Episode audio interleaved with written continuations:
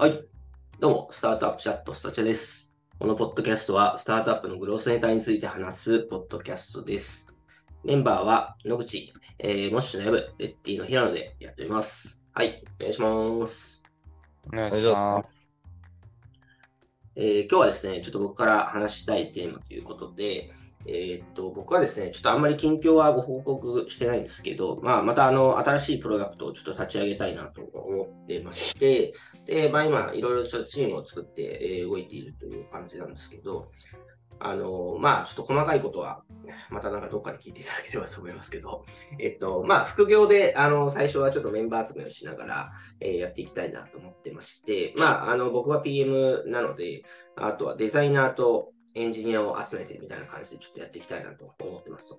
で、まあ、副業人材の活用みたいなところ、ちょっとまあ広いテーマであの話していきたいなっていうのが今回なんですけど、まあ、今その中でもなんかあるのは、その一人目の副業えー人材みたいな、ちょっとこれ結構大事だなと思ってまして、まあ、例えばめちゃくちゃ、そうですね、こうシニアな人ですみたいな感じで、最初一人目で入ってもらったとしても、例えばその人が、まあ、月に5時間か10時間しか働けませんとか、まあ、エンジニアだけどちょっと手を動かせませんみたいになっちゃうと、まあ、ちょっと微妙かなと思ってたりするし、まあ、とは最初めっちゃ良かったけど、まあ、なんか3ヶ月しかいなくて、まあ、とりあえず作りましたみたいな、あと運用は別の人お願いしますとかってなっちゃうと、あの、後の人がちょっとそれは、えさすがに、ちょっと運用で引き継げないっすみたいになっちゃうとちょっときついなと思ったりもするし、みたいな、なんかその辺ちょっと難しいなと思ってて、えーまあなので、まあ結構その一人目選びはまあ割と慎重にやっていて、まあちょっと直近で、あの、いい人が、あの、それぞれですね、デザイナーもエンジニアも確保できそうみたいな感じになったので、まあ割といい感じではあるんですけど、まあちょっとその辺、あの、話したいなと思ったりしますと。はい。うんうん。なんかありますか？一、人目。まあでも、あれだよね。矢吹のモッシュは、最初エンジニアもデザイナーも創業メンバーでいたから、まあ、そんな副業って感じでやってないもんね。そういう意味でね。いやーでも、一人、その、僕ら2010年にシリーズで調達してるんですけど、その後敷い構副業体制敷いてて、うん。で、うん。なんかここは正直、なんていうんですかね、あんまりうまくいかなかったですね、僕らは。おー、それはちょっとめちゃくちゃ聞きたい話ですね。それ何がうまくいかなかったですか？やっぱりなんかこう、その副業ってやっぱり採用しやすいじゃないですか、そもそも。うん。で、これはなんか今でもそう思ってるんですけど、なんか副業の打診で、なんかこう、なんていうんですかね、めちゃくちゃ断られることって結構少ない気はしていて。まあそうですね。うん。うん。うん。で、えー、結構、なんていうんですかね、こうチーム的に見ると、なんかこう、お、めっちゃ頼もしい人たちいっぱいいるじゃんっていう感覚になる。うん。で、ただ、やっぱその組織の、えっと、その副業、まあ、副業が多多くなってしまうと、なんかこう、副業の人たちのペース感に事業ペースがこう、緩やかに、なんかこう、引力がこう、ひ引かれていくみたいなのがあって、なんかこう、思ったより進んでねえなみたいな状態が、なるほど。あの結構うん気づいたら発生するみたいなことが、えー起きてましたと。で、えーで、そこに気づいて、本採用に切り替えるまでに1ヶ月半ぐらいかかって、で、えー本採用そこから入って、やっぱ本採用時間かかるんで、なんか結果的に調達して6ヶ月ぐらいかな。あの、社員採用できなくて、で、えっと、まあ、本当にその事業がの伸びてて、そこに、そこに対してのリソースを割かないといけないっていうのもあったし、なんで、採用活動全然できてなくて、うん。うん。あの、個人的にはやっぱそこの、なんかスピード感が、やっぱ半年ぐらい遅れてしまったなという反省が結構ありますね。うん。なんで、結構、あの、なんていうんですかね。そのスポットの顧問み、まあ、僕らだけの話で言うとスポ、スポットで、なんかこう、本当にこのイシューだけを解いてもらいたいっていうのを、なんかこう、顧問的に入ってもらう、なんかススポット顧問の形か、えーっと、まあ本当に、あの、本採用を見据えたということをお互い合意しながら、えー、1ヶ月お試しで副業してもらうの、まあ2パターンが、あの、結果的に、えー今の我々の会社によとってはいいなという感じになりました。なるほど、なるほど。うん。うん。なるほどな。もうじゃあ、継続的に副業で、例えば40時間ぐらいエンジニアで入るみたいな、まあそういうのはもうやってないですね。そうですね。やってないですね。うんあの、もちろんその、ハーフコミット以上の業務委託の方とかはいらっしゃるんですけど、うんうんううんん。なんかその本本業があってみたいなのは、えっと、結構、フリーランスはあるけど、みたいな。う。うんんそうですね。うん。んなるほどな。なんまあその最初、どうですか、はいもう最初もう一回立ち上げるならどういう開発体制でいくかみたいなのあります？ああ、でも僕も絶対にあれですね。もう本採用、あの、しまくりますね。マジか。うんそれはいきっとなんかちょっと考えちゃいますね。ちょっと本採用しまくりますけど、その、あ、やっぱりなんか結局何が一番結構ぼ、あのー振り返ってちょっとあれだったなと思うかってところでいくと、やっぱり、その副業の方のうん。結局こうリ、リソースとか、期待値を結構上げてしまって、で、その結果、えっ、と、うん本採用が遅れて、えっ、と、スピード感が遅れちゃうことを無自覚的に進めちゃうっていうのが結構微妙だなと思ったんで、うん。まあ、本採用と並行してやるとかだったら全然いいなっていう気がしますね。副業採用に、えー、なんだ、副業採用にもうこれでいいやっていうふうになっちゃうと、あのうんこの採用を止めるっていうのはダメだよっていうことですね。うん。で、やっぱ優秀なじ甘んじるなと。そ、れで甘んじるな。うん。うんうん。で、なんか優秀な方入ってくれるし、結構なんか並びとしてすげえ満足感あるんですけど、ある、あるね。あるわ。うんうん。うん。なんか、設計とかよよろしくやってくれそうだって。うん。確かにな。ちょっとそこ難しいですね。あのなんだなんかあれ。本当何よ、何よりもやっぱり、その、あれなんですよね、スピード感が、その副業のスピード感に事業がそっちに引っ張られちゃうっていうのが一番結構微いや、妙ですね。それはまあ、そうっすね。一応僕もいろいろ、あの、個人で手伝ったりしてるけど、それは思いますね。うん。やっぱり時間限られてるから、その、ちょっとペース感は、あの、落ちる場合とかもある。副業の人が多いチームがあるなっていうのはすごい思うので、確かにな。うん。気になるのが、なんか、副業とか、まあ、エンジニアにしろ、デザイナーにしろ、一人も正社員がいない中で、その専門領域で副業を取るってと、結構その人が設計を、最初の設計するじゃないですか。うん。エンジニアにしろ。結構それって影響度合い大きいと思ってて、なんかそのあたりも気をつけた方がいいいいんですかね、その辺って。なんか絶対社員、なんか後から入ってきた社員からすると、そのあたりなんかスムーズに受け入れられるのかとか、その辺もちょっと気になったりはしました。まあ、できるだけその一人目社員がやっぱりね、そこはうんやった方がいいですよね。うん。まあもちろん副業の方がすごい方で、まあ、相談しつつ決めるっていうのは全然いいと思うんですけど。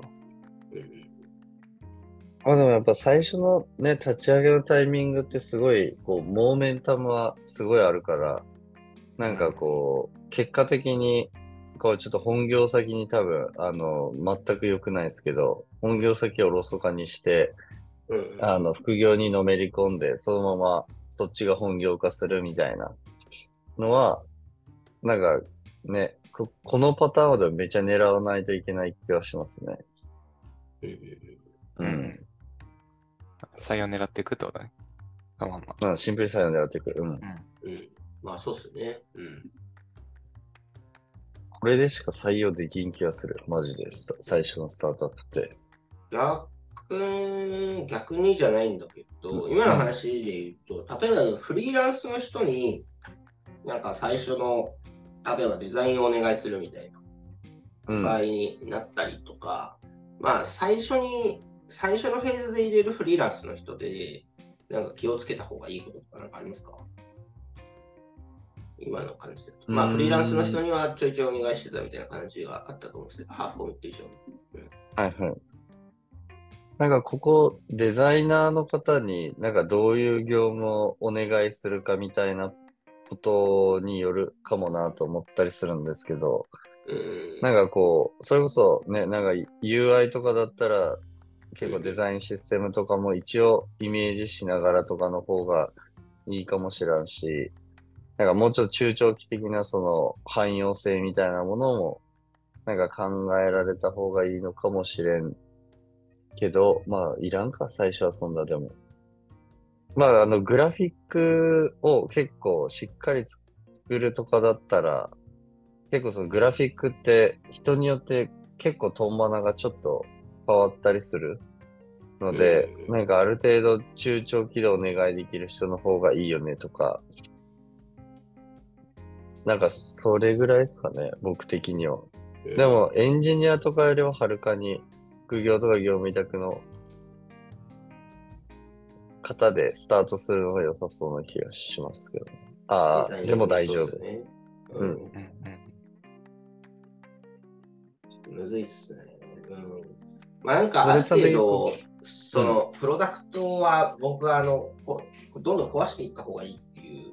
うん、う感ん、じまあその、アジャイルの、やっぱなん、なんていうんだろうな、ちゃんと、あのーまあ CSPO とか研修行った時もそう言われましたけど、やっぱり、うん、あの、最初に作ってるものって大体間違ってるとか、なんか、やっぱ後から振り返るとちょっと違うみたいなケースとか、まあ、コードってどんどん古くなるみたいなとかある。うん。どんどん捨てていった方がいいってあるんですけど、まあ、とはいえ、あの技術的な設計とか、まあ、DB のコードとかって、まあ、後からそんなに変えれるかというと変えれないので、そこは、うん、なんだろうな、まあ、ある程度、こう、中長期も見据えてできるとやっぱりいいよねっていうのはあるあるかなと思っていて、まあ、ただ、デザインとかに関して言うと、なんか、うん、まあ、ある程度壊す前提で作っちゃって、まあ、うん。早く出して、早く検証する方が先かなっていうのは僕はなんとなくそうんまあ、組織的にちゃんと、なんかね、デザインシステムなり、あの、ちゃんとその辺をこう、ちゃんと設計してくれて、中長期で考えられる人が最初からいたらまあ理想ではあるんですけど、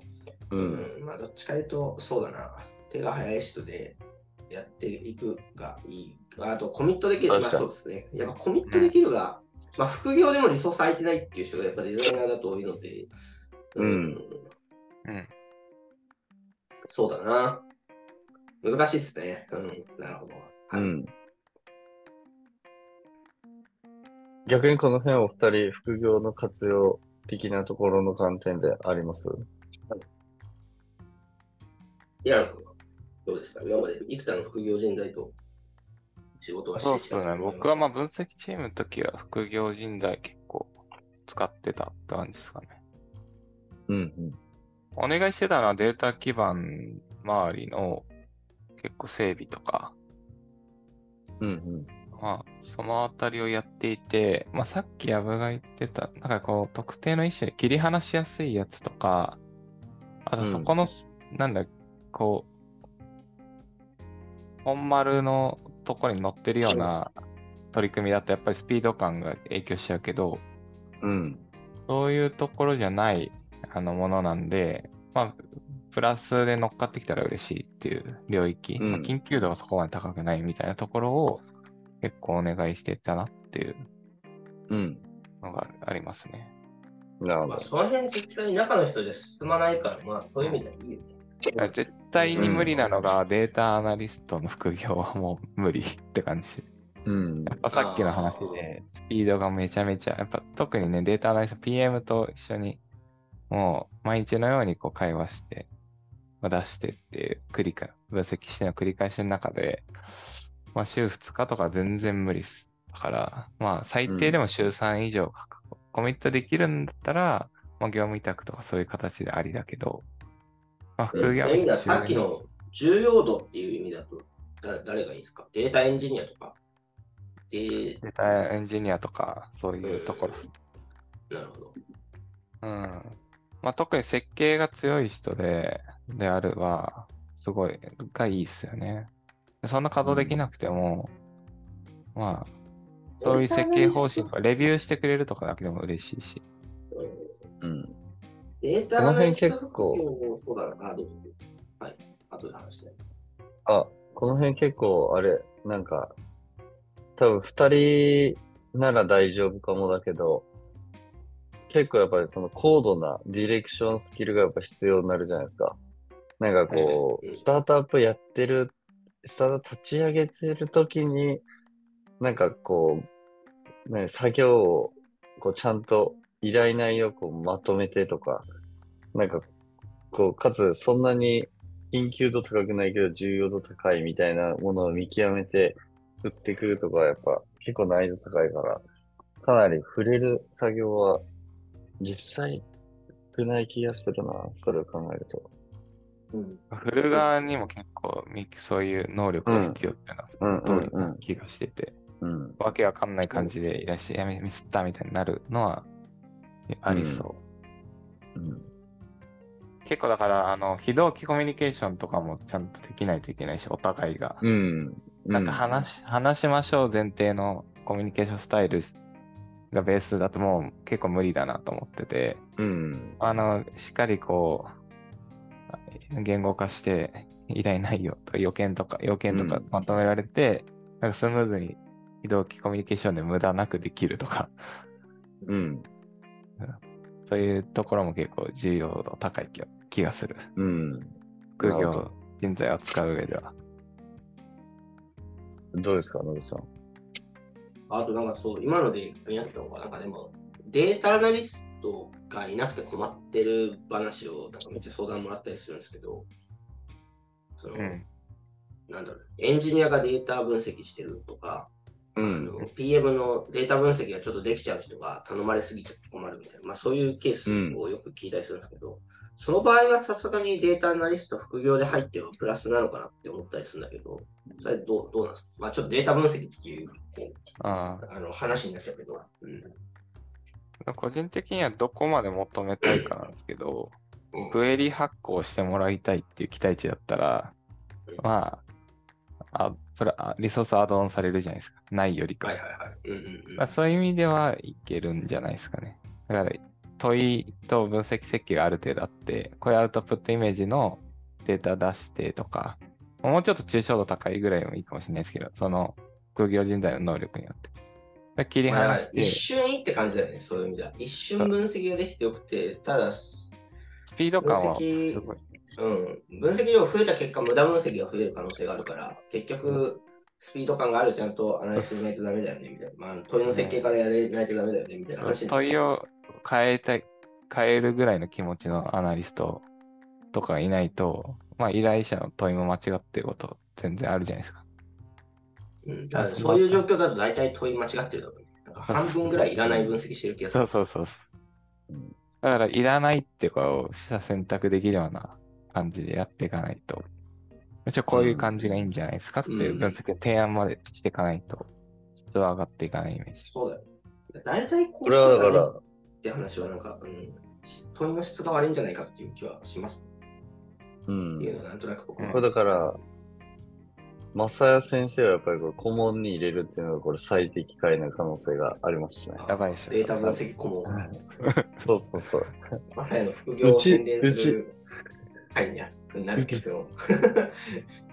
頑張うってちょちっ、と。だから、正谷に相談して、やっぱり結構この辺のデータの民主化ちゃんと進んだ感じありありますもんね。うんうん。うん。いいじゃないですか。俊平をうん。いろいろこう仕込んでうん、もしデータアナリストにめちゃめちゃ丸。今、完全に今、ポッドキャスト撮ってんの忘れてたぐらい、普通に雑談してる。